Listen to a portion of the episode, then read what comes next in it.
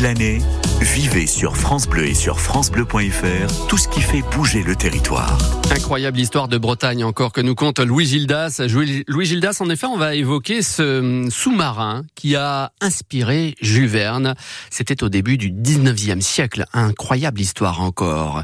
Écoutons Louis. Nautilus nous amène à Jules Verne et à 20 milieux sous les mers. L'ouvrage paraît en 1870 et s'inspire d'une invention de Robert Fulton. Fulton, né en 1765, est un peintre irlando-américain. Il a ainsi réalisé un portrait de Benjamin Franklin, mais aux États-Unis, sa peinture ne connaît pas le succès espéré. Il émigre alors en Grande-Bretagne, mais là non plus, il n'arrive pas à percer. Il se dirige alors vers le dessin industriel et s'intéresse aux navires de guerre, et spécialement à une invention de David Bushnell, un ingénieur américain qui en 1776 a mis au point le premier sous-marin opérationnel, mais hélas, il n'a pas donné les résultats attendus. Fulton, ingénieur autodidacte, se penche alors sur les difficultés de la navigation, de la navigation sous l'eau.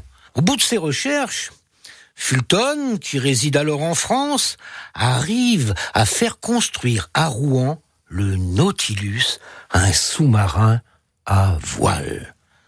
C'est le directoire, Bonaparte est aux commandes, Fulton arrive à le convaincre de l'intérêt de son invention. Il faut dire que le sous-marin, à cette époque, occupe beaucoup les inventeurs potentiels et Fulton obtient de Bonaparte de faire des essais dans l'anse de Camaret. Parlons donc de ce sous-marin à voile qui tire son nom de Nautilus, une sorte de pieuvre à coquille. Ces essais se déroulent en toute discrétion en août 1801. Mais Bonaparte, il n'y croit pas du tout.